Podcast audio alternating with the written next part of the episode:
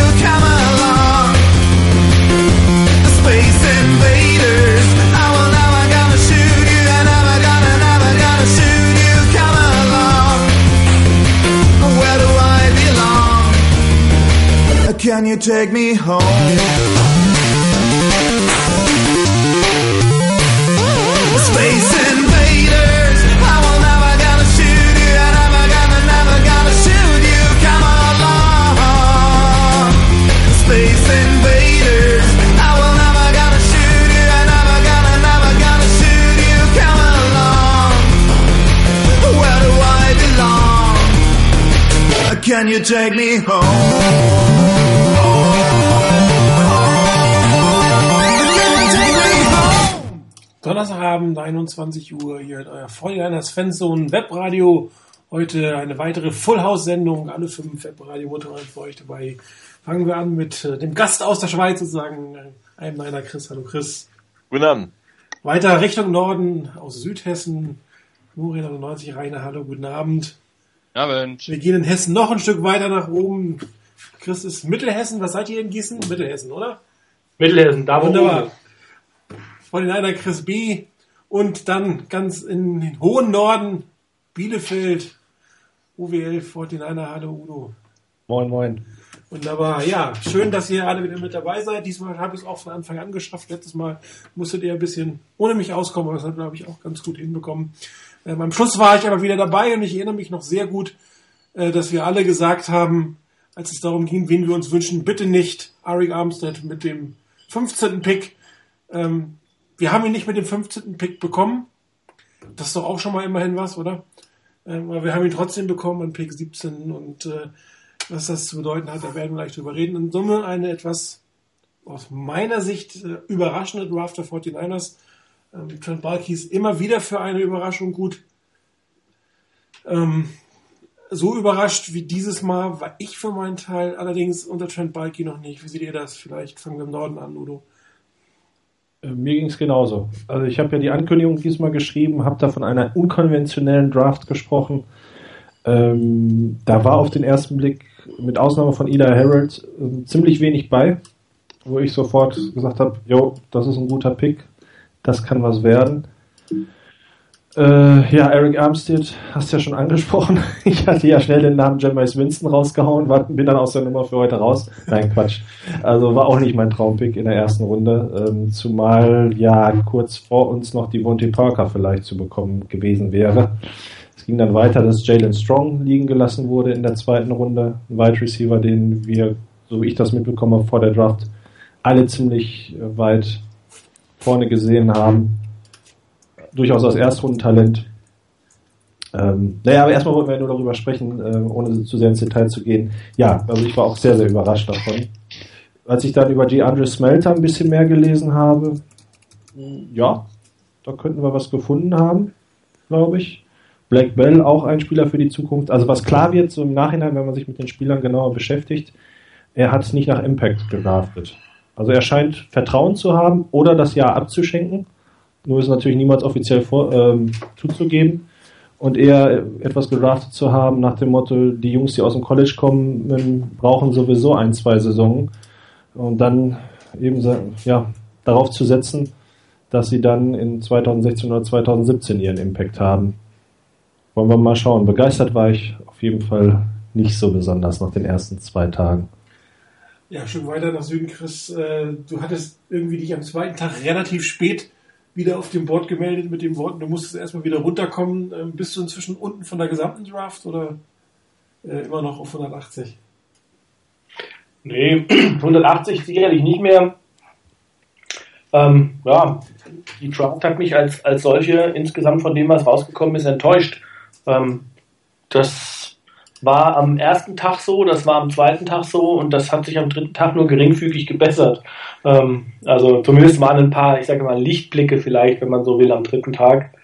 Ähm, so ein paar Sachen, die, ähm, die ja zumindest in die richtige Richtung gingen, aber das ist eben der dritte Tag, das ist nicht mehr der Bereich, wo ich sehe, dass man da noch ähm, sofort einen Impact, sofort eine Auswirkung für die Saison erwarten kann. Also das ist für mich ganz klar, es sind die ersten drei Runden und ähm, ja, okay, der, die dritte Runde mit Eli Harold war in Ordnung, das war okay. Ich habe auch äh, vorher mal im, in einem Thread auch geschrieben, dass ich der Meinung bin, dass Outside Linebacker und Safety gar nicht so Positionen sind, die ich, äh, die ich nicht, ähm, wo ich nicht erwarte, dass man die adressiert, sondern das habe ich sogar vermutet, dass das kommt irgendwann, aber äh, dass das in den ersten drei Runden dann schon passiert mit beiden Positionen, hätte ich nicht vermutet und da hätte ich andere Bereiche gesehen und auch andere Spieler vor allen Dingen, die ich äh, besser eingeschätzt habe. Aber mein Gott, wir sind, wie gesagt, immer nur Armchair-GMs. Jetzt stell unser Licht mal nicht zu sehr unter den Scheffel.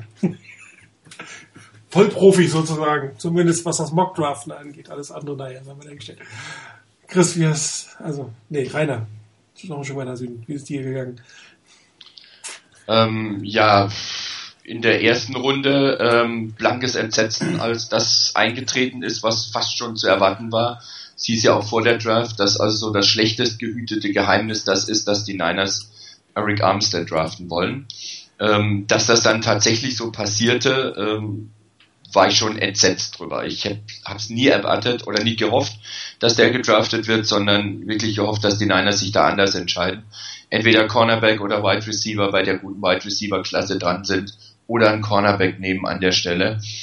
Aber es hat sich halt mal wieder gezeigt, ähm, schon in der ersten Runde und auch in den anderen Runden sehr häufig, dass ähm, Trent Barke sich in keinster Weise abschrecken lässt und in keinster Weise drängen lässt, irgendwas zu nehmen, von dem er und vielleicht auch der Stab, mit dem er zusammen die, die Draft vorbereitet. Es ist ja nicht so, dass er das völlig alleine macht. Ne? Ähm, dass er da niemanden nimmt, wenn er nicht oder auf einer Position jemanden unbedingt nehmen will, weil er meint, da ist ein Need da und wenn er kein Need sieht, naja, warum soll er da einen draften? Ähm, und das ist halt nun mal, das zieht sich schon durch die ganzen Drafts ein Stück weit durch und war dieses Mal vielleicht noch extremer. Ich habe ein paar Sachen gelesen, warum auch zum Beispiel Cornerback nicht adressiert wurde. Also Balke hat ja selber gesagt, ähm, es ging nicht darum, keinen Cornerback zu draften. Und es war ja gar nicht das Ziel. Sie hätten schon einen genommen. Aber so wie sich der Draft entwickelt hat, war nie zu dem Zeitpunkt, wo sie dran waren, ein Cornerback mit dem Uptrade erreichbar, den sie wirklich wollten, den sie an dem Spot auch gerne genommen hätten. Oder wo sie gesagt haben, okay, jetzt sind wir dran, ohne Trade, wir nehmen den jetzt, sondern sie hatten immer jemand anderen, der an der Stelle mit dem Wert, den man dem Spieler beimisst, höher gewertet war. Und deshalb fiel das nicht so. Und ein interessanter Kommentar, eine interessante Bemerkung habe ich heute gelesen. Ich weiß nicht mehr von wem, aber so nach dem Motto, dass Trent Balke eigentlich, was Cornerbacks angeht, ähm, eher die Masse draftet, beziehungsweise die Masse ansammelt. Er hat ja letztes Jahr schon Cornerbacks gedraftet. Ähm, die Masse ansammelt und hofft, dass einer davon oder vielleicht auch zwei davon sich dann wirklich als Glücksfall entwickeln. Sich so entwickeln, dass du sagst, wow, super Sache geholt ähm, und nicht einen hohen Draftpick dafür investiert. Da kann man jetzt drüber streiten, ob das gut ist oder nicht. Man muss es ja nicht unterstützen, man kann gerne eine andere Taktik fahren. Aber in sich, in seiner Logik, glaube ich, hat Trent Balke genau das gedraftet, was seiner Logik genau ab, abzusehen war und was genau dem entspricht, was er so im Hinterkopf hatte. Im Zusammenhang mit Jakuski Tart zum Beispiel hat Matt Barrows heute geschrieben, da ging es um, um diesen Mailback, den er jede, jede Woche mal hat. Da war auch die Frage von wegen, ähm, bei wem er so am ehesten die Augenbrauen hochgezogen hat. Und das war bei Jakuski Tart. Aber äh, Barrows meinte zum Beispiel, dass das ein Pick ist, der zum einen zeigt, dass sie Tat ziemlich hoch auf dem Board hatten, sonst hätten sie nicht in der zweiten Runde genommen. Und sie haben es wohl auch befürchtet, dass der dann nicht bis zum nächsten Pick da bleiben wird. Und da war er ihnen sehr wichtig. Und der Pick sagt relativ viel auch aus über das, was die Niners von ihren anderen Safeties halten. Nicht, dass die schlecht wären. Aber drei, ich glaube, drei Gehirnerschütterungen von Eric Reed innerhalb von zwei Spielzeiten. Das ist kein ermutigendes Zeichen. Anscheinend auch die Fußverletzung von Jimmy Ward zieht sich anscheinend auch mehr hin und bereitet vielleicht mehr Sorgen, als wir hier mitkriegen. Und Antoine Bethea ist jetzt 32, glaube ich, oder wird 32 und wird spätestens übernächste Saison relativ teuer. Ähm, das heißt, da ist schon einer gedraftet worden, der genau in dieses mitten in der Analyse, rein-. Bitte? Das bist du aber schon mitten in der Pick-Analyse. Nee, es geht mir, es geht mir, ja, vielleicht bei dem okay, aber es geht mir da an der Stelle darum, um, um einfach aufzuzeigen, ohne dass ich das verteidigen will. Äh, Ich hätte, wie gesagt, einiges ganz anders gemacht als Balki. Aber es geht mir darum, einfach zu zeigen, das passt in die Logik von Balki rein. Da hat er uns, uns überrascht auf jeden Fall. Ähm, manche der Experten auch. Aber das passt dazu. Ich bin nach wie vor nicht begeistert. Ich hätte den Pick in Runde 3 mit Eli Harrell, stehe ich voll dazu, finde ich gut. Diverse andere Picks kann ich gut mitleben. Ein Panther in der fünften Runde hätte ich nicht genommen, aber das passt auch wieder zur Logik, können wir später noch drauf kommen. Aber von daher, ich würde der, der Draft aktuell keinen sonderlich gute Note geben. Ähm, wie sich das ausgeht in den nächsten, meinetwegen, wenn man das betrachtet, in drei Jahren, sagen wir mal, das werden wir dann sehen. Ja, Chris, du warst ja in relativ heißen Diskussionen, habe ich so mit halben Auge auf dem Board schon gesehen, was die Draft angeht. Äh, Deine erste Einschätzung. Ähm, ja, ich, also äh, definitiv auch nicht zufrieden äh, mit dieser Draft. Ähm, hätte mir vieles anders gewünscht. Ähm, aber ich glaube, wenn man si- sich die Draft ansieht, dann ist es eine Draft von jemandem, der davon ausgeht, dass er noch länger bei den 49ers ist. Also ich glaube, das ist jetzt nicht so eine, eine Draft, wo Trent Balky sagt, okay, in diesem Jahr müssen wir irgendwie unbedingt was Wahnsinniges erreichen, sonst bin ich meinen Job los. Also ähm, da, dafür ist da einfach zu wenig Impact ähm, da. Und das, das ist wirklich die Kritik, die ich, glaube ich, die man dann so ein bisschen bei jedem äh, Pick der 49ers in, dieser, in diesem Jahr ähm, nennen kann. Ich sehe den Impact dieser Spieler, die man genommen hat, für im Jahr 1 nicht. Und ich finde irgendwie, oder für mich habe ich so ein bisschen als, von der Bewertung her, ähm, die Runde 1 und 2, da sollte eigentlich Impact da sein, ab dem Tag, wo, wo der Spieler gedraftet wurde. Und ähm, dann eigentlich so 3, 4 kann man gut auch damit leben, wenn es mal nicht so viel Impact ist. Und mit einem Roster, ich glaube, das Roster der 49ers ist nicht ganz so gut, wie es auch schon war, ist aber auch nicht ganz so schlecht, ähm, dass ein Siebtrunden-Pick noch, noch klar aufs Roster kommen wird.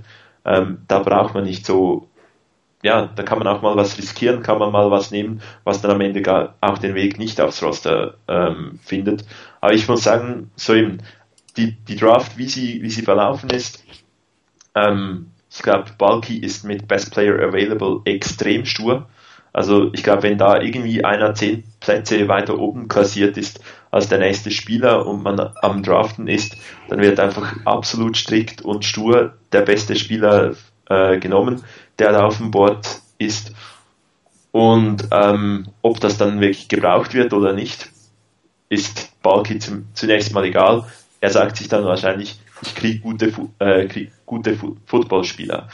Ähm, ja, vieles anders gemacht, eben wie, wie schon erwähnt. Wahrscheinlich die Draft eines der einen, also von einem General Manager, der erwartet, dass er noch länger als ein Jahr, auch länger als zwei Jahre da ist. Aber ähm, eben zufrieden überhaupt nicht. Ja, einer der Beatwriter hatte das ja irgendwie angedeutet, dass, dass äh, Björk quasi Balke schon wieder eine, eine Carte Blanche gegeben hat für die Zukunft. Und ähm, ich habe das auch schon kurz auf dem Board mitdiskutiert, dass man, oder dass ich jetzt persönlich, muss ich sagen, für mich ähm, die Draft auf zwei Art und Weisen bewerten werde. Das eine ist den strategischen Aspekt und aus strategischer Sicht halte ich diese Draft für extrem schlecht. Ähm, ihr habt es eigentlich alle schon gesagt, kein Impact, es waren andere Spieler da, es waren Spieler auf bestimmten Positionen da, wo ich glaubte, dass die 49ers dort besser gefahren wären. Nur ähm, wenn ich die Draft permanent unter diesem Gesichtspunkt bewerte, muss ich sie per, per se relativ schlecht bewerten und äh, müsste relativ frustriert durch die Gegend laufen. Und da habe ich mir gedacht, das bringt's ja eigentlich auch nichts. Also kotze ich mich einmal aus, was die Strategie angeht, sage ich hätte eine komplett andere Strategie gewählt und ich hätte mich gefreut, wenn Trent Balky eine andere Strategie gewählt hätte. Hat er aber nicht. Also versuche ich jetzt die 49ers Draft unter seinen Gesichtspunkten, also unter der Strategie, die er gewählt hat, ähm, zu bewerten. Dann kommt man durchaus zu einer anderen Bewertung dieser Draft, vielleicht nicht bei jedem einzelnen Pick, aber ähm, ansonsten vermische ich halt immer Spieler und Strategie, weil das passt, weil ich denke, ja, ich hätte eine andere Strategie gewählt, also hätte ich einen anderen Spieler gewählt. Und dann bin ich in so einer Schleife, dass ich immer irgendwie sage, alles scheiße, alles scheiße, alles scheiße. Also habe ich persönlich mich entschieden, die Strategie einmal an die Wand zu fahren und zu sagen, ist nichts, hätte ich nicht gemacht, finde ich nicht gut für die 49ers. Ich bin über euch Impact Player in den ersten zwei Runden, bitte Spieler, die Rookie of the Year werden können, je nachdem, ob sie Offense oder Defense spielen, ähm, die auch wirklich eine Position gezielt stärken. Äh, Das nutzen, was im Draftpool ist, das wäre meine Strategie gewesen, aber die gab es nicht. Also muss ich jetzt für mich, um es einfach auch irgendwie, ich sag mal, erträglicher zu machen, beziehungsweise um auch inhaltlich eigentlich wertvoller zu diskutieren, sinnvoller zu diskutieren, sagen, okay, Barkey hatte eine andere Strategie und unter diesen Gesichtspunkten würde ich jetzt eigentlich eher versuchen, die Spieler zu bewerten und unter dieser, diesen Gesichtspunkten ist die Draft gar nicht so schlecht. Für meinen Geschmack kommen wir gleich nochmal im Detail drauf. Nichtsdestotrotz, egal unter welcher Strategie, das Beste an dem Pick von ähm, Eric Armstead war, dass wir da zwei weitere Picks bekommen haben, nämlich durch den Downtrade. Ich glaube, mehr kann man dazu nicht sagen. Egal welche Strategie man fährt, ein Projekt, also ein derartiges Projekt in Runde 1 zu holen, das halte ich, wie gesagt, unter jeder strategischer Sicht für nicht wirklich gelungen. Und ähm, ich glaube, ich werde keinen von euch vier finden, der das auch in irgendeiner Form anders sieht oder möchte einer diesen speziellen Pick in irgendeiner Grund nochmal verteidigen wollen. Ich bin ja nicht bescheuert. Also äh, frag, mich, frag mich in zwei, drei Jahren nochmal. Also wenn der natürlich dann in zwei, drei Jahren so gut ist, dass du sagst, was ein Glück haben wir den geholt. Und dieses eine Jahr oder die anderthalb Jahre, die er gebraucht hat, um sich dran zu gewöhnen, um sein, um sein Level zu erreichen, wo es dann noch weitergehen kann. Mike Mayock hat zum Beispiel gemeint, the sky is the limit. Ähm, extrem jung, extrem raw, wie man so schön sagt, muss Oh, viel, viel lernen, so aber the sky is the limit. Und wenn, wenn das stimmt, okay, super Sache, aber es, ich finde immer noch, ich bin immer noch nicht begeistert davon. Äh, Die Frage ist, wie viel Impact kann ein 3-4-End haben auf einer Defense? Also wie, wie wertvoll kann ein Spieler auf dieser Position werden? Irgendjemand hat mal gesagt, er kann ein total solider Spieler, total gut und total wichtig, aber halt nicht diesen sichtbaren Impact auf dieser Position 3-4-End. Ja, Aber ich also- glaube, ich glaube, das ist noch, noch ein bisschen gefährlich zu sagen, ähm, dann das irgendwie zu bewerten von äh, Sacks, die er macht oder so. Ich glaube, wenn man äh, ein bisschen anschaut, was das Duo Smith und Smith äh, gehabt oder hatte, was, was da Justin Smith für Plays ermöglicht hat von Alden Smith, dann kann so ein 3-4-End schon einen ziemlichen Impact haben, wenn man das auch noch ein bisschen ausdehnt auf die Positionen. Ähm, aber ja, bei ihm, ich, ich mag so, ich mag eigentlich äh, College-Spieler, die nur wegen der Athletik gewinnen, nicht. Und wenn dann ein äh, unglaublicher Athlet im College nicht mal dominieren kann, dann hat das für mich schon extreme Fragezeichen. Also, ähm, ich meine, was, weil du fragst, was für einen Impact kann er haben, äh, so ein 3-4 Defensive End, also äh, der ab und zu mal fiel in seinem Zusammenhang auch der Name Richard Seymour. Ähm, also wenn, er so einen Impact hat, dann nehme ich den gerne. Aber ähm, es kann halt auch nur, wie es heißt, so schön in Chris Canty werden, äh, der dann ein ordentlicher, solider Spieler war, aber für eine für einen äh, mittleren Fir- First Rounder einfach dann zu wenig. Ja, einen Ray McDonald-Vergleich habe ich irgendwo gelesen. Ja. Ja gut, Ray McDonald war Ray McDonald war ein Drittrunden-Pick und ähm, da hätte auch keiner gesagt, okay, wenn der halt nicht so einen großen Einfluss hat und nicht so ähm, sich so dann Stempel auf dem Spiel aufdrückt, dann wäre es auch in Ordnung gewesen. Ähm, alles, was dann besser ist, äh, das nimmt man gerne mit. Aber bei so einem Spieler in Runde 1 erwarte ich einfach, dass da wirklich äh, was kommt.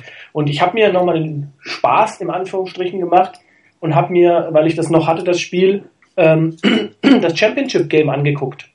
Weil das so landläufig als sein bestes Spiel äh, in der Saison äh, so verbreitet wurde. Auch von Trent Balky hat wohl gesagt, das sei also ein super Spiel gewesen. Ich habe mir das angeguckt und ähm, ich finde, das Spiel ist echt interessant zu gucken, weil da sind Spielzüge drin, wo ich gesagt habe, wow, also Hammer.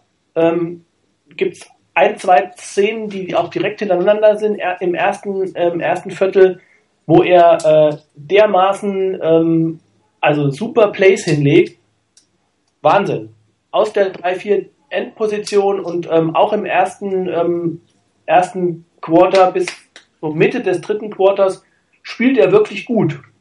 Aber dann merkt man schon, dann wird er, lässt die Kondition nach, dann ähm, ja, wird er leicht zu, zu handeln für die, für die O-Line der, der von Ohio State. Also ähm, man sieht, ja, es ist bestimmt Riesentalent da, aber diese, diese Unkonstanz in diesem Spiel war schon echt frappierend. Ja, jetzt Und- die Frage, kommt die Unkonstanz wirklich über die, über die Athletik, über die Kondition? Weil das ja ein Pro äh, Problem, also ein, ein Nee. Feld wäre, was man relativ schnell äh, be- beheben kann. Also ich glaube, die Kondition kann ich mir nicht vorstellen, weil die Unkonstanz war auch da in, ähm, in de, im ersten Quarter. Man hat nur gemerkt, je stärker die, ähm, die, Kondition nachgelassen hat, desto unkonstanter wurde er. Aber dass die Situation, dass sich Super Plays abgewechselt haben mit äh, Plays, die, wo man sagt, meine Güte, äh, da läuft, was ich, ähm, läuft der, der Running Back ähm, von also das war, merkt man. Also seine Stärke ist eigentlich, wenn, wenn er, wenn er gut spielt, ist gegen den Lauf. Also da hat er wirklich ein paar gute Plays gehabt. Er hatte auch Pass Rush äh, Plays dabei im, im, im ersten, im ersten Quarter. Ähm, das war echt interessant und wirklich schön anzusehen. Aber dann hat man gemerkt, meine Güte, da läuft er quasi direkt an einem vorbei. In einem Spielzug wird er wirklich einfachst aus dem Play genommen, weil er einfach in die falsche Richtung läuft. Also da kann man vielleicht sagen, dass möglicherweise hat er das, das, das Play falsch gelesen, er hatte, ähm, hat einen falschen Schritt gemacht. Klar, natürlich ist alles irgendwo vielleicht korrigierbar, wenn man so ein athletisches Talent hat. Aber die Frage ist halt für mich an der Stelle immer, wie sehr will das der Spieler? Wie sehr ist er committed, wirklich ein absoluter Star zu werden? Und da frage ich mich halt immer, wenn ich so, ein, so, ein, so, eine, so eine Einstellung schon im College habe, dann müsste im College meiner Meinung nach schon mehr Produktion, also produktives Spiel rauskommen. Ja, wobei, da fehlen ihm natürlich auch zwei, durchaus zwei Jahre Entwicklung. ja, klar. Aber da, da bin ich halt immer skeptisch und einfach, mir ist hier an dieser Stelle das Risiko für so einen Spieler einfach zu groß gewesen. Deshalb hätte ich ihn da nicht genommen. Mitte zweite Runde, überhaupt keine Frage. Gehe ich mit. Aber in der ersten Runde, ich weiß nicht. Also deshalb werde ich mit diesem Pick nicht warm, äh, bis er mich vom Gegenteil überzeugt. Ja, Udo, vielleicht kannst du kurz auf die Frage von Jetto eingehen, der geschrieben hat, warum haben eigentlich so viele Mockdrafts den bei uns gesehen? Ähm, da waren halt viele dabei und jetzt ist alles scheiße. Wie siehst du es? Ich habe die Frage auch eben gelesen. Ich, habe spontan gedacht, ich weiß es auch nicht, wie das gekommen ist. Also es lag wahrscheinlich wirklich daran, dass es ein schlecht gehütetes Geheimnis war. Ähm, Need-Position, die immer wieder gesehen wurde mit einem möglichen Abgang von genau, ähm, richtig. Äh, Justin Smith mit der Erlassung von Ray McDonalds. Genau. Keiner weiß, ob Daniel Dockett wirklich fit ist. Ähm, Tank Carradine ist ein großes Fragezeichen. Klar, das ist eine Need-Position für die 49ers. Und Das sind die Dinge, die mir auch eingefallen sind. Und vielleicht eben auch, ähm, dass man bei den 49ers möglicherweise auch etwas auf unseren jetzigen Headcoach hält, dass der eben diese Dinge vielleicht ihm auch beigebracht bekommt, dass er auf Dauer eben nicht am Laufspiel vorbeiläuft und, und solche Ja, aber das, Sachen. der Herr Tom Sula sollte sich eigentlich um andere Sachen Richtig. kümmern als um die D-Line. Also von daher. Ja. Nein, aber ähm, ich denke auch, ähm, man hat es als Need gesehen ähm, und ähm, er ist, hat ja, denke ich, auch bei den Analysten eine hohe, oder die Analysten haben eine hohe Meinung von ihm. Das sehen wir hier ja zum Teil auch ein bisschen anders. Äh, Die gucken ja doch auch sehr stark auf die physischen Attribute. Und demnach bringt er ja wohl alles mit, um in der Liga Erfolg zu haben. Aber äh, ich sehe das auch sehr skeptisch, äh, wie Chris das letzte Woche auch schon aufgeführt hatte. Ich habe es jetzt nicht mehr im Kopf. Was hatte der? Zwei Sacks und fünfeinhalb Tackles for Loss oder so in seiner bisherigen Karriere oder im letzten Jahr ähm, für einen Spieler mit solchen überragenden Fähigkeiten. Da ist noch Luft nach oben. Also ähm, aufgrund der Performance im College kann man ihn nicht geholt haben. Ich denke, es liegt äh, daran, dass bei uns in der D-Line eben viele doch damit rechnen, dass Justin Smith vielleicht aufhört, so wie du schon sagtest. Ray McDonald wurde entlassen und Carradine ist nicht eingeschlagen und ja, vielleicht hat man da sogar den größten Need gesehen. Ja, Ja gut, dazu muss man noch sagen, er spielt einen sogenannten Five-Technique. Ähm, Das kann auch nicht jeder. Also das ist halt nicht jeder Spieler Ja. dafür geeignet. stimmt. Ähm, und er war einer der wenigen, glaube ich, äh, zur Zeit äh, so ein Five-Technique 3-4 End, der auch für, zumindest das Potenzial hatte, diese, diese Geschichte in irgendeiner Form zu spielen. Da muss man ja auch immer darauf achten, welche Position oder welches, welche ähm, Strategie wird dann gespielt. 3-4 ist nicht gleich 3-4 und 4-3 ist nicht gleich 4-3. Da gibt es verschiedene Art und Weisen, äh, die Line aufzustellen, die Linebacker aufzuspielen. Und er ist so, ein- so eine Fünf-Technik, äh, Defensive End. Und da gibt es halt auch nicht ohne Ende, wie dann am Meer welche. Das könnte natürlich ein Grund gewesen sein, ihn an dieser Stelle zu nehmen, weil er halt diese Geschichte äh, einigermaßen ähm, beherrscht. Und ähm, ich habe es gelesen, ich, das hat, glaube ich, äh, Grant Cohn geschrieben, dass natürlich in einer Division wie der NFC West, obwohl ähm, das eine, eine, eine Passing-Liga ist, ist die NFC West ist eine Laufdivision und da brauchst du natürlich sehr gute Spieler gegen den Lauf. Um da, Ist ja nicht weniger geworden mit der Draft, ne? ja, richtig, genau. Also das ähm, mag da auch durchaus ein Grund sein, dass man hier einen, einen Defensive End gewählt hat, der von Beginn an zumindest gegen den Lauf einigermaßen gut sein sollte. Aber wirklich warm, ich schließe mich da Chris an, finde ich da nicht. Also dann nochmal zehn Plätze nach unten zu traden und vielleicht einen Zweitrunden-Pick oder Drittrunden-Pick abzugreifen, da hätte ich gesagt, okay, das, das ist Value in Summe, also dann hätte das Paket ne, mit allen Picks Value gehabt. Jetzt sind es ein Viertrunder und das ein Fünftrunder nächstes Jahr, glaube ich. Und, und da ist halt dieser Value-Gesichtspunkt nicht mehr ganz so schön. Wenn ich da wirklich nochmal aus dem Trade richtig nach unten was rausgeholt hätte, wäre wunderbar gewesen. Andererseits hätte man natürlich auch überlegen können, selber den Spieler zu nehmen, die die Chargers in der Position genommen haben. Wäre natürlich auch noch eine Option gewesen. Wobei ich glaube nicht, dass die 49ers äh, überhaupt dran gedacht haben, einen Running Back in der ähm, Frühe der Draft zu nehmen. Möchte ich bezweifeln. Ja, hätte ich auch irgendwie so ein bisschen, ich, ich fand da die Ansätze von Carlos Hyde so gut. Also, dass man jetzt wirklich hätte sagen müssen, ähm, das wäre der, der Top-Pick gewesen, ähm, wenn man Melvin Gordon genommen hätte. Ähm, mir hätten die zwei Spieler, die eigentlich dann gleich nach den Picks, die die Niners hatten, durchaus gut gefallen. Mit äh, Kevin Johnson, der zu den Texans geht, der Cornerback, und äh, Marcus Peters, der zu den Kansas City Chiefs geht. Also ich glaube, die hätten mehr Impact gehabt im ersten Jahr als Arik Armstead. Genau, aber aber- diese First Year Impact ist für Palki halt echt nicht wichtig, muss man immer wieder Ja. feststellen. Aber, auch, mal, auch mal unabhängig vom First Year Impact. Ich meine, ähm, wenn man sich die Cornerbacks anguckt, die die 49ers auf dem Roster haben, dann haben wir, wenn ich jetzt mal Jimmy Ward noch als Cornerback äh, zähle, dann haben wir 1, 2, 3, 4, 5, 6, 7, 8, 9 aktuell auf dem Roster. Ähm, davon sind zwei letztjährige Picks, die ich in, letztes, im Letz, in der letzten Draft geholt habe. Den ein oder anderen, ähm, der, ähm, also die, die auf IR waren letztes Jahr. Dante Johnson war der dritte. Ähm, Jimmy Ward noch als Nickelback oder was auch immer, Safety. Und ähm, dann habe ich Charisse Ward geholt, habe Tremaine Brock, dem ich einen langen Vertrag gegeben habe. Wenn ich da einen Spieler holen will, der da irgendwo reinkommt, dann muss ich den relativ hoch draften, meiner Meinung nach, dass der überhaupt eine Chance hat. Ich glaube nicht, dass jetzt ein Fünftrunder oder ein Sechstrunder ähm, da jetzt äh, ja, einschlagen muss. Also da erwarte ich einfach, da muss man einen Cornerback in der ersten oder zweiten Runde holen, wenn der klar besser sein soll als die Spieler, die ich ähm, ansonsten auf dem Roster habe.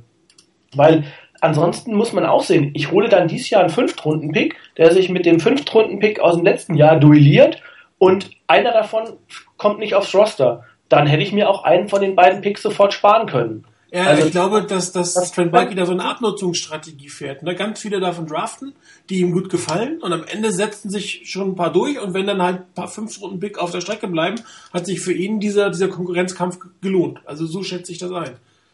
Aber ein Fünftrunden-Pick, den ich letztes Jahr hole Ja. Und ihn gar nicht spielen lasse, weil ich ihn von- sofort auf IR setze, weil ich sage, der ist ja eh verletzt. Genau. Ähm, und dann lasse ich ihn. äh, Letztes Jahr brauchten sie ihn ja auch nicht. Da hat man noch andere Corners gehabt, zwei. Genau, War aber dann hole ich, ihn, dieses, dann hole ich ihn, dass er dieses Jahr spielen kann und lasse ihn dann mit einem diesjährigen Fünftrunden-Pick äh, sich duellieren. Genau. Das, also das ist für mich ist das nicht logisch. Also ich, Ähm, Äh, wobei, nicht wobei ich, Ja, Chris? ich muss, ich muss da sagen, ähm, ob jetzt, ich nehme ich nehm als Beispiel ähm, Kenneth Aker. Ich meine, wenn der am Ende nicht aufs Roster kommt dieses Jahr, weil halt der Fünftrunden-Pick von dem Jahr besser ist als der letztes Jahr, ja, ja nu, dann ist halt ein Fünftrunden-Pick ähm, weg. Also ich, ich finde, das sind dann nicht mehr die, die Picks, die irgendwo schmerzen, wenn sie wenn sie es nicht schaffen. Aber wenn du wenn du einfach während zwei, vielleicht drei Jahren kaum Impact hast vom Erstrunden-Pick, während du eigentlich da Spieler haben könntest, die halt vielleicht einen Fünftrunden-Pick mal verdrängen. Ähm, ja, wir haben, dann, dann musst du eigentlich das, das auch ausnu ausnützen. Und eben, ob man jetzt einen 5., 6. oder 7. Runden-Pick ähm, nicht aufs Roster kriege mit den, von den 49ers, ob das nach einem oder nach zwei Jahren ist, finde ich völlig unproblematisch. Ich, ich glaube, ich, glaub, ich habe mich blöd ausgedrückt, muss ich dazu sagen. Also, ähm, ich wollte damit nur zum Ausdruck bringen, bei den Cornerbacks haben wir so viele auf dem Roster, wo ich sagen würde, da hat es einen Fünftrunden-Pick eher schwer reinzukommen, weil wir da sehr, sehr breit aufgestellt sind. Aber da fehlt uns einfach vorne die Spitze. Da fehlt uns ein Erst- oder ein Zweitrunden-Pick, wo ich sagen würde, von dem gehe ich davon aus, dass er vom Talent so gut ist, wirklich auch meine Nummer eins oder Nummer zwei zu werden. Und das, Ab- das, dies- diesen Wert sieht meiner Meinung nach Fred Belky nicht in dieser Richtig, Position. genau. Und Ich- ähm, das bei denke ich auch. Outside, bei Outside Linebacker zum Beispiel, da, wo wir jetzt einen Drittrunder geholt haben, da hätte ich gesagt, wenn ich mir da das Roster angucke, vor dem Pick, Alden Smith, Ahmad Brooks, Aaron Lynch, Corey Lemonnier. Das waren vier Spieler. Da kann ich davon ausgehen, hole ich da einen in der fünften Runde, ist die Chance, dass der aufs Roster kommt, alleine deshalb relativ groß, weil ich sowieso nur vier Leute habe. Also, ähm, das ist für mich so die Frage, wer landet auf meinem Roster und wo kann ich durch welche Picks in welcher Runde auch, ich sag mal, mein Roster so verstärken, dass ich möglichst viele meiner Needs abdecken kann. Und das macht Balki, glaube ich, überhaupt null. Ja, er, er hat halt andere, einen anderen Ansatz für bestimmte Positionen. Also gerade Also- weiß ich nicht, ein Cornerback bewirft er mit einer Masse an Menschen, wo er glaubt, dass die eine Chance hätten und da mit denen meint er über die Routen zu kommen. Guck dir den Dante Johnson an, der wird nächstes Jahr sicherlich auf dem Roster landen und ähm, das schaut vielleicht nicht ganz hinten stehen. Und solche Spieler sucht er halt und auch in der mit den undrafted Free Agents. Also das ist für bestimmte Positionen ist das seine Strategie. Ich Das denke ich auch. Also insbesondere bei, bei Cornern ist das so. Ich meine auch in dem Artikel, den ich letztes Jahr schon gelesen hatte, auf den Rainer ja eben auch nochmal zu sprechen kam, also der nochmal aufgenommen wurde, äh, was du auch eben sagst, ist, da versucht er so viele wie möglich zu haben und traut, glaube ich, gar nicht dem, dass man in der ersten oder zweiten Runde den Corner findet, ähm, der gesetzt ist. Was Chris ja letzte Woche auch schon sagte, ähm, der muss es auch erstmal aus Roster bei uns schaffen. Ähm, er hat doch eine, ähm, wie eingangs von Martin schon gesagt, eine ganz andere Sichtweise, als viele von uns hier haben, auf das Roster und was Needs betrifft und wie zu draften ist. Und ja, null Impact für dieses Jahr, das ähm, ja, er versucht strategisch irgendwie für die nächsten Jahre was aufzubauen. Also, also null Impact würde ich bei Eric Armstead jetzt auch nicht sagen. Ja, aber äh, Äh, null nach, wenig nach Impact. nicht nach direktem Impact gegangen, ne? So nach dem Motto. Also kein, kein Odell äh, Beckham Jr. Impact. Da können wir uns Genau, mit einigen. sowas zum Beispiel, ja, genau. Ja, eben, ich glaube, so, so wie, wie Trent Balky durchaus zwischendurch ähm, dann auch ziemlich stolz sagt, dass, dass man strikte nach dem Board gegangen ist, wer Best Player Available ist.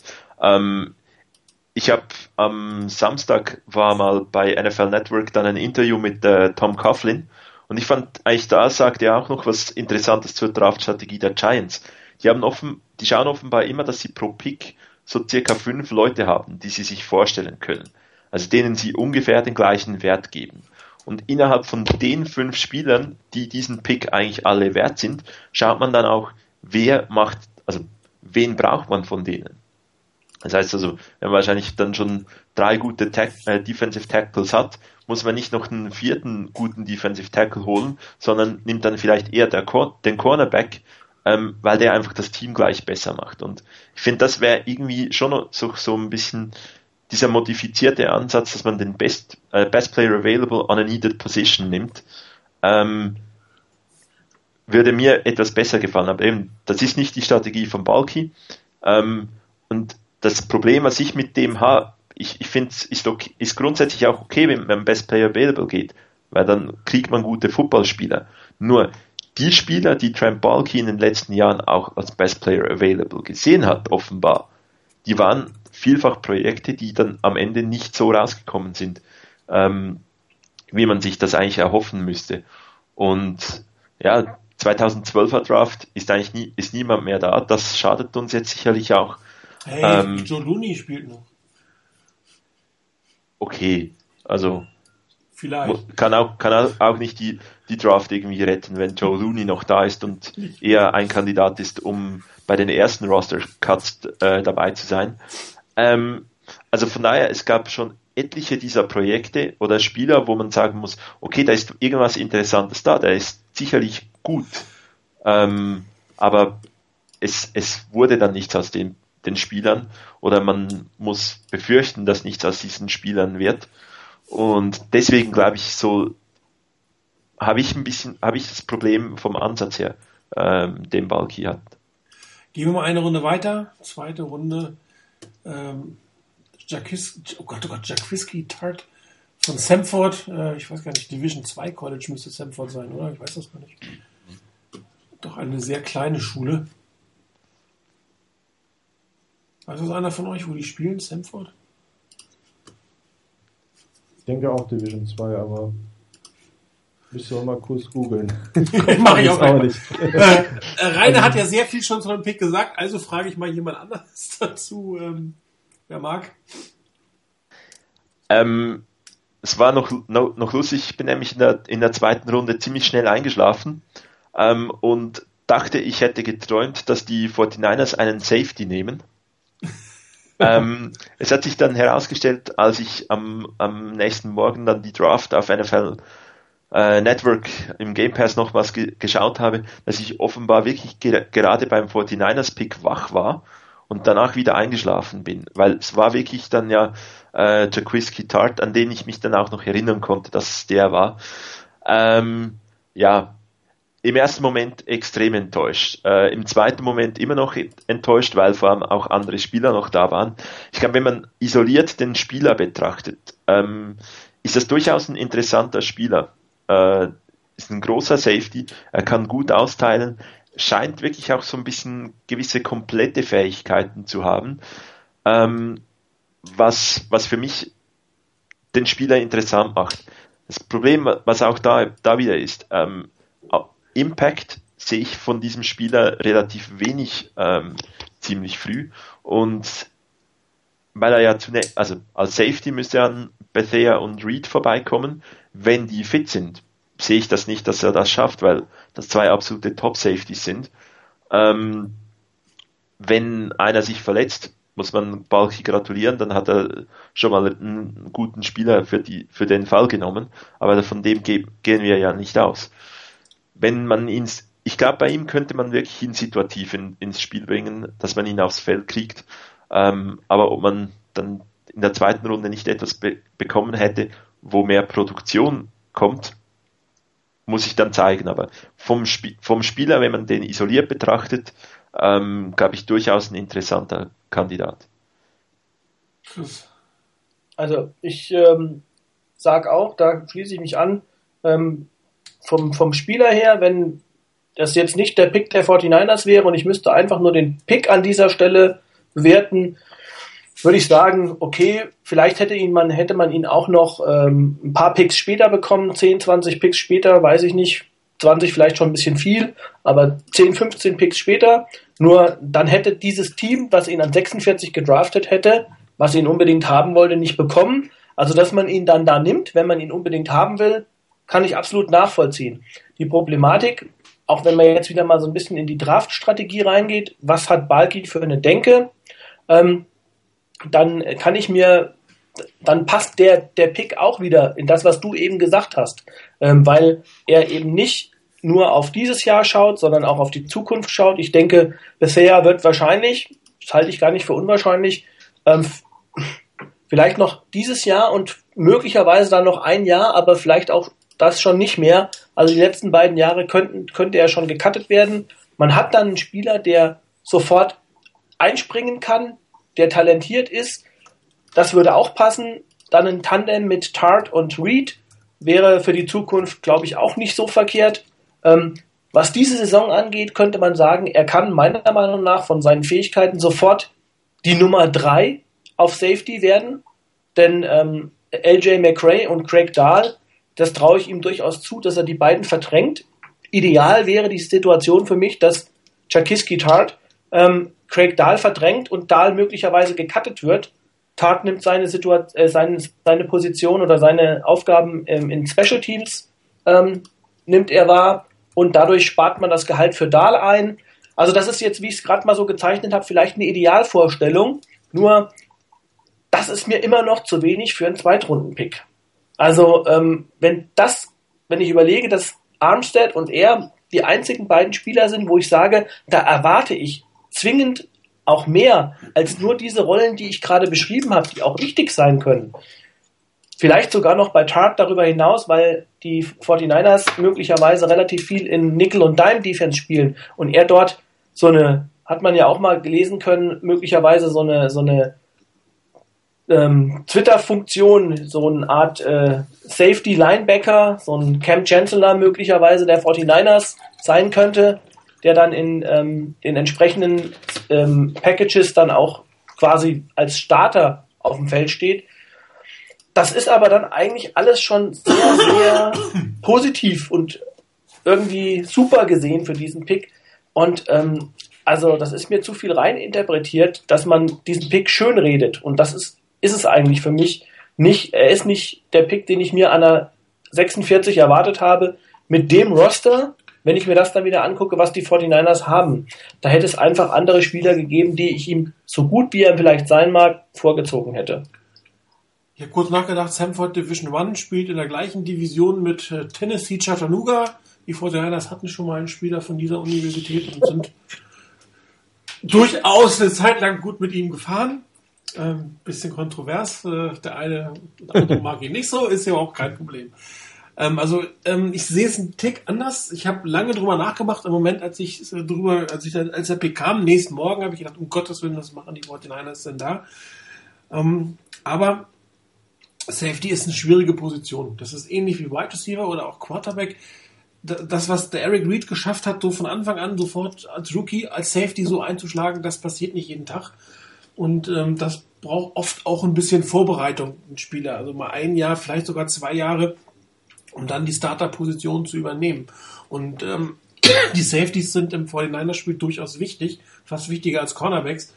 Und äh, ja, Trent Bulky frühzeitig diesen Wechsel von Anfang an Bessay, ähm, Bessay vorbereitet. Ist jetzt die Frage, war es nötig? Hätte ich das später machen können? Das kann ich nicht beurteilen.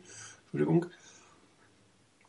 Weil es ist unglaublich schwierig, aus der Distanz heraus zu sagen, der ist jetzt ein Pick 46 oder ist jetzt ein Pick 48 oder eigentlich eher 50er. Also gerade diese, diese, diese Rankings, man sieht das ja auch, dass die sogenannten Draft-Experten mit ihren Rankings teilweise extrem ähm, auseinanderliegen mit dem, was die NFL-Teams nehmen. Und hier hat man, glaube ich, eine Vorbereitung gemacht, die auch sein könnte, dass man nächstes Jahr tatsächlich bisher schon einspart und das sind sechs, sieben Millionen, die dann, ähm, dann dem 49er Salary Cap wieder entgegenkommen.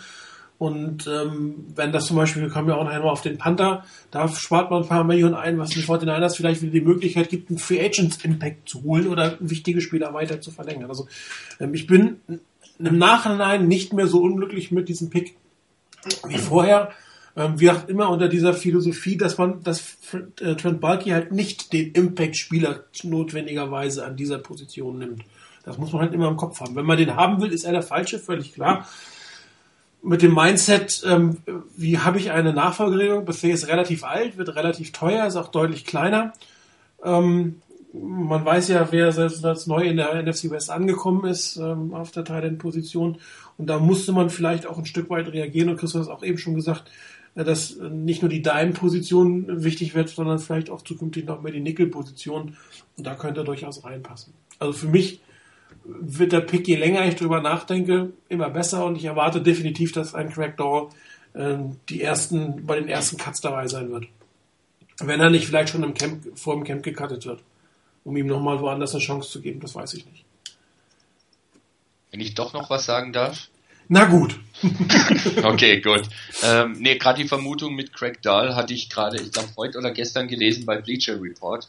Da ging es genau um diese Möglichkeit, dass eben gerade Craig Dahl, der nun nicht so der überragende Safety ist, das äh, aber doch relativ teuer ist, schon ich glaube zwei Millionen oder fast zwei Millionen bekommen, dass der einfach dieses Jahr schon gehen muss. Und Aber das spart nicht viel. Also das, das ist nicht der Hauptgrund. So viel spart man nicht, wenn man den cuttet durch die ja, aber trotzdem. Es läuft trotzdem letztendlich auch ein Stück weit zumindest darauf hinaus, äh, in Kombination mit dem, dass er jetzt nicht der Spieler ist, wo du sagst, hurra, er ist auf dem Feld, super toll. Ähm, also in Kombination damit ist es schon so ein Punkt, wo man sagen kann, das spielt schon eine gewisse Weise und in gewisser Weise eine Rolle in der Richtung. Ähm, und auch noch zu dem Thema mit dem von wegen ähm, eventuell Antoine Bethea dann entlassen und damit Caproom freizuräumen. Ähm, ganz interessanter Gedanke, da wäre ich wahrscheinlich von alleine auch nicht drauf gekommen, ähm, war auch eine Frage, ob nicht, ähm, wie das ist mit Colin Kaepernick. Ob die Niners sich, wenn er sich nicht so entwickelt, äh, ob sie sich von ihm trennen werden. Und interessanterweise war dann da auch ein Gedanke, dass nicht zuletzt auch Richtung Panther, zu dem wir ja noch kommen, ähm, das Ganze darauf abzielt, wirklich auch Caproom freizuräumen und die Niners einfach davon ausgehen, dass sich Kaepernick weiterentwickelt, dass das ihr Quarterback ist für die nächsten Jahre und der braucht halt einiges an Geld. Der kostet dann halt auch ein bisschen was pro Jahr und dass das durchaus mit ein Gedanke sein kann nach dem Motto, das ist unser Quarterback, das und das müssen wir einplanen. Wir müssen an anderen Stellen sparen, wir müssen an anderen Stellen rausgehen und können da unter Umständen über den Weg jetzt über den Draft eventuell da schon wieder Platz freiräumen, den wir dann wiederum andersweitig nutzen können. Nach dem Motto, ähm, wenn wir die teuren Spieler haben, wo machen wir dann etwas frei? Und so haben wir da schon frei gemacht, die wir dann wieder für andere nutzen können unter Umständen. War zumindest ein Gedanke, vielleicht ein bisschen weit hergeholt, aber vielleicht auch doch nicht ganz so abwegig. Wobei sein Vertrag nicht so teuer ist und, glaube ich, eingepreist ist. Also das würde mich wundern. Ich glaube, er rechnet er oder hoffe, dass man dann eher nochmal vielleicht einen oder anderen äh, Impact Free Agents für die Position, also die Position bekommt. Ich habe kurz Äh, nachgeguckt, Craig Dahl äh, gibt Dead Money von 880.000, ein Cap Saving von 650.000, ähm, Tat kostet ungefähr 650.000, schätze ich mal. Also also ein bisschen mehr wird sogar sein für einen Zweitrunden-Pick Cap Value. Also das heißt, es ist quasi ein Verlustgeschäft mehr oder weniger. Also richtig was spart man nicht. Allerdings ist ähm, Crackdoll dann komplett äh, von der Uhr. Das heißt, nächstes Jahr fällt nichts mehr für ihn an. Was? Der hat doch nur noch nächstes Jahr Vertrag. äh, Der hat doch nur noch dieses Jahr Vertrag. Ja, genau. Und darum ist ist alles von ihm. Das geht dann komplett. Also sein ver, ver, verbleibender Bonus geht komplett ins Dead Money. was, ist denn, was hat er denn für einen Bonus noch? Ja, der hat 450.000 Euro garantiertes Grundgehalt plus prorated 433.000. Der hat 833.000 Dead Money. Das ist nicht wenig. Nee. Den haben sie nochmal umstrukturiert vor der Saison. Okay, ich wusste nicht, dass da die 450.000 Ja. garantiert sind. Ja, das ist das Problem. Ja, ich glaube, ähm, bei dieser ganzen Diskussion, ähm, was sicherlich interessant ist und das, was, ne, was gut ist, ist so ein bisschen diese Planung für die Zukunft. Ich glaube auch, wenn jetzt das so ein bisschen ähm, mit Craig Dahl ein Nullsummenspiel, was die Cap betrifft, ist mit, äh, mit Tart, dann hoffe ich mal schwer, dass Tart der bessere Spieler ist als, als Craig Dahl. Ähm, und davon müsste man ausgehen. Ähm, aber ich, ich glaube so, das Ganze in die Zukunft und man hat vielleicht dann in, in einem, zwei Jahren von diesem Pick was, das muss dann jedes Mal funktionieren, weil ähm, ich möchte ja eigentlich möglichst lange von einem Spieler etwas bekommen, während er günstig ist. Wir haben vor zwei, drei Jahren äh, vor dem großen Deal von Kaepernick, ähm, als auch Alex Smith noch 5 Millionen oder so verdient hat bei den 49ers. Da konnte man sich unglaublich viel leisten, weil man auch auf dieser wichtigen Position Quarterback extrem wenig Geld ausgegeben hat. Die Seahawks, sie haben einen riesen Kader, weil sie halt auch dem Quarterback noch nichts bezahlen müssen. Ähm, wenn man aber dann irgendwie plötzlich von Rookies, ähm, die, vielleicht, die ja zunächst mal einen Vierjahresvertrag hat, äh, haben, während einem bis zwei Jahren gar nichts, äh, gar keine Production groß erhält, aber, und dann eigentlich nur noch zwei Jahre unter dem Rookie-Deal hat, dann hat man ein bisschen oder ein Stück weit die Gefahr von Kaepernick, dass der Rookie oder dass der Spieler, der junge Spieler günstig ist, schon etwas zeigt, den, dann eigentlich einen teuren Vertrag haben müsste, aber man vielleicht noch gar nicht wirklich einschätzen kann, wie gut er ist.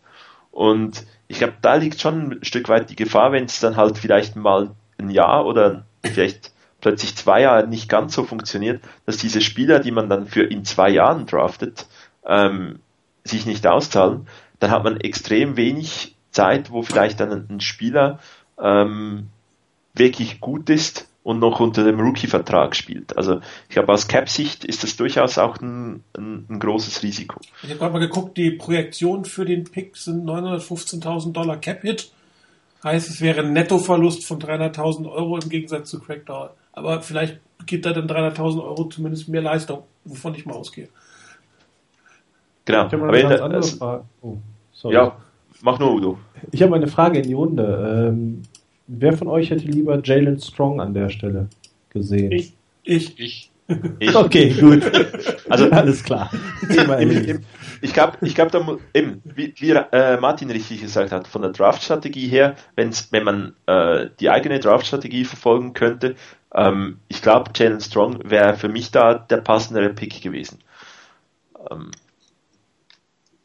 Ja, wobei ich ja in der ersten Runde wahrscheinlich schon Draft, einen Wide Receiver genommen hätte. Und dann hätte es, wäre es natürlich Jalen Strong nicht mehr. Aber das ist dann wieder ein bisschen zu weit gedacht. ja, wobei Wäre ich, die Monty Parker-Lösung gewesen? Oder? Bitte? Wäre das dann der Versuch auf die Monty Parker gewesen? Also Ja, ein bisschen den abzutraden? Ja. ist also aber ich bin da ein bisschen so wie, wie Chris. Ich meine, diese ganzen ähm, Late-Runden-Picks gegeneinander kämpfen zu lassen, kann ich auch sein lassen und pack den vielleicht in ein Bündel rein und verzichte auf zwei Late-Round-Picks und hole mir dann diesen Impact-Spieler. Aber das ist halt, auch wenn, wenn äh, Jörg nicht genau weiß, äh, wie die Draft-Historie ist, er hat ja irgendwie dann hinterher getweetet nach dem Motto, ähm, Trump äh, tradet nicht ab. Das äh, müsste man eigentlich wissen, das stimmt auch so nicht. Für äh, Reed hat er abgetradet in der ersten Runde und für Anthony Davis, glaube ich, damals hat er abgetradet in der ersten Runde. Also er tradet auch schon hoch. er hat auch für Colin Kaepernick, Ja, äh, aber zweite Runde. ja, aber er macht diese Moves. Ähm, Genau. ich, ich glaube, da ist auch, auch, auch das, das Problem, man muss dann immer noch den Trade-Partner haben. Also ähm, wenn dann plötzlich erst äh, nur Chicago auf sieben äh, bereit gewesen wäre oder so, oder auf acht vielleicht die Falcons für einen, äh, für einen Trade, dann wird das dann auch wieder verdammt teuer. Es ist halt so das Problem mit, der mit der Story von Bante Parker. Das stimmt. Ja, wobei, gut, ähm, ich meine, ähm, wen haben die, die, ähm, wen haben die Saints genommen an 13? Andrews Pete. Stanford. Genau, okay. Die haben Pete genommen. Ähm, die Chance, also glaube ich, wenn man mit den, mit den Saints getradet hätte, ähm, dann hätte man Monty Parker bekommen. Ich sag mal, für den zwei Plätze nach oben, einen Viertrunden-Pick hätte man wahrscheinlich abgeben müssen. Wenn, wenn man Glück hat, hätte es gereicht. Ähm, so, für Pick abgegeben und dann den, ähm, jetzt habe ich gerade wieder den, hört ihr mich? Ja, das Problem ist, ähm, ich habe auch irgendwelche Probleme im Internet heute. Mein Rechner bleibt relativ viel stehen, wenn ich was mache. Und da höre ich euch immer schlecht. Ich höre dich nämlich jetzt auch ganz schlecht. Wie ist mit den anderen? Ja, wieder das Verzerren wie vorhin mal. Okay, ich Vor der schmeiß euch nochmal kurz raus, raus eine Sekunde und mach oder einen Moment.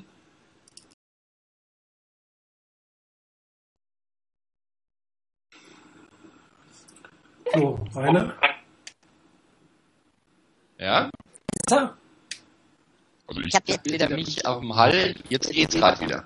Aber die Verzerrung ist wieder da. Ja, Ja, ich, ich, ich kann auch durchaus ein Zeitproblem sein. Die haben das ja auch manchmal, dass das äh, hochgeht. Wir versuchen es trotzdem weiter. Hm. Ich kann auch nichts mehr ausmachen bei mir. Ich habe nämlich eigentlich nicht, nicht mehr laufen.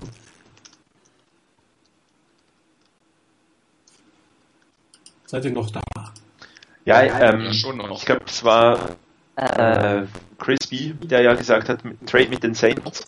Ob die Saints dann wirklich, wenn die Saints bereit wär, gewesen wären, dann okay, den Pick kann man machen. Äh, oder den Trade, viert, fünfte Runden Pick als Paket hinzunehmen. Ähm, da hat Tom Telesco von den Chargers, der ja den Trade mit den Niners gemacht hat, auch mal gesagt, ähm, ist durchaus okay, Mal auf auf Qualität und nicht auf Quantität zu gehen.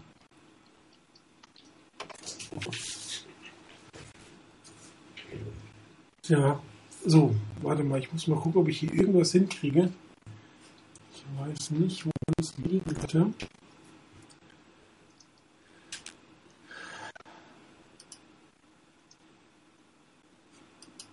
Tja, also wir müssen, wenn es zu schlimm ist, müssen wir aufhören, aber ich kann hier im Moment nichts machen. Ich glaube einfach, entweder ist das Internet heute wackelig oder Skype ist ein bisschen wackelig.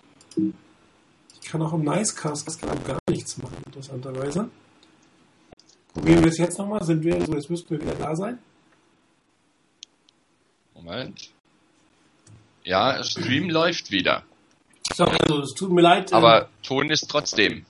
mein Übertragungssystem, es gab ein Update und äh, letzte Woche und äh, vielleicht haben die da das eine oder andere äh, Bug, den einen oder anderen mit reingesetzt. Das hängt sich nämlich ständig auf, aber jetzt geht es hoffentlich einigermaßen.